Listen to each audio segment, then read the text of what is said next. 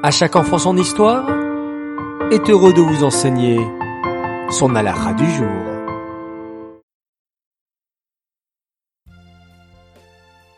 Je suis content de vous retrouver après des fêtes exceptionnelles de Simchat.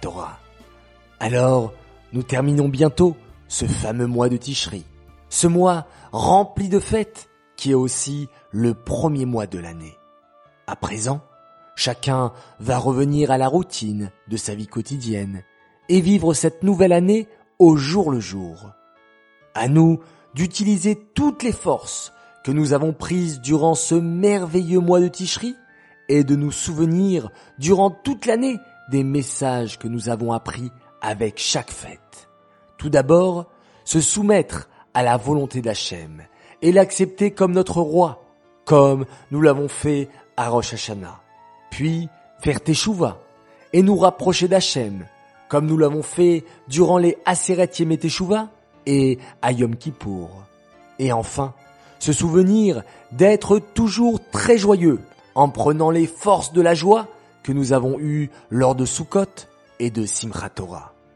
Je suis sûr, cher enfant, que tu as fait beaucoup de belles mitzvot et de belles téphilotes durant ces fêtes de Tishri.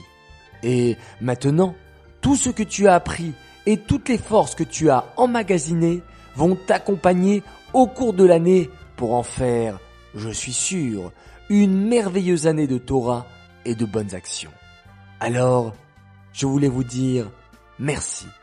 Merci à tous d'avoir suivi ces alachot chaque jour. Un grand bravo pour votre participation et à bientôt, je l'espère, pour une nouvelle série de halachot. Revenons à la question de mercredi.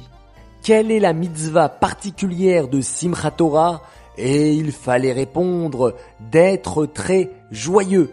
Bravo à vous tous et j'aimerais annoncer notre grand gagnant du jour qui s'appelle Uriel Vellner. Bravo à toi, on te prépare un joli cadeau. Les enfants, je vous dis à tout à l'heure.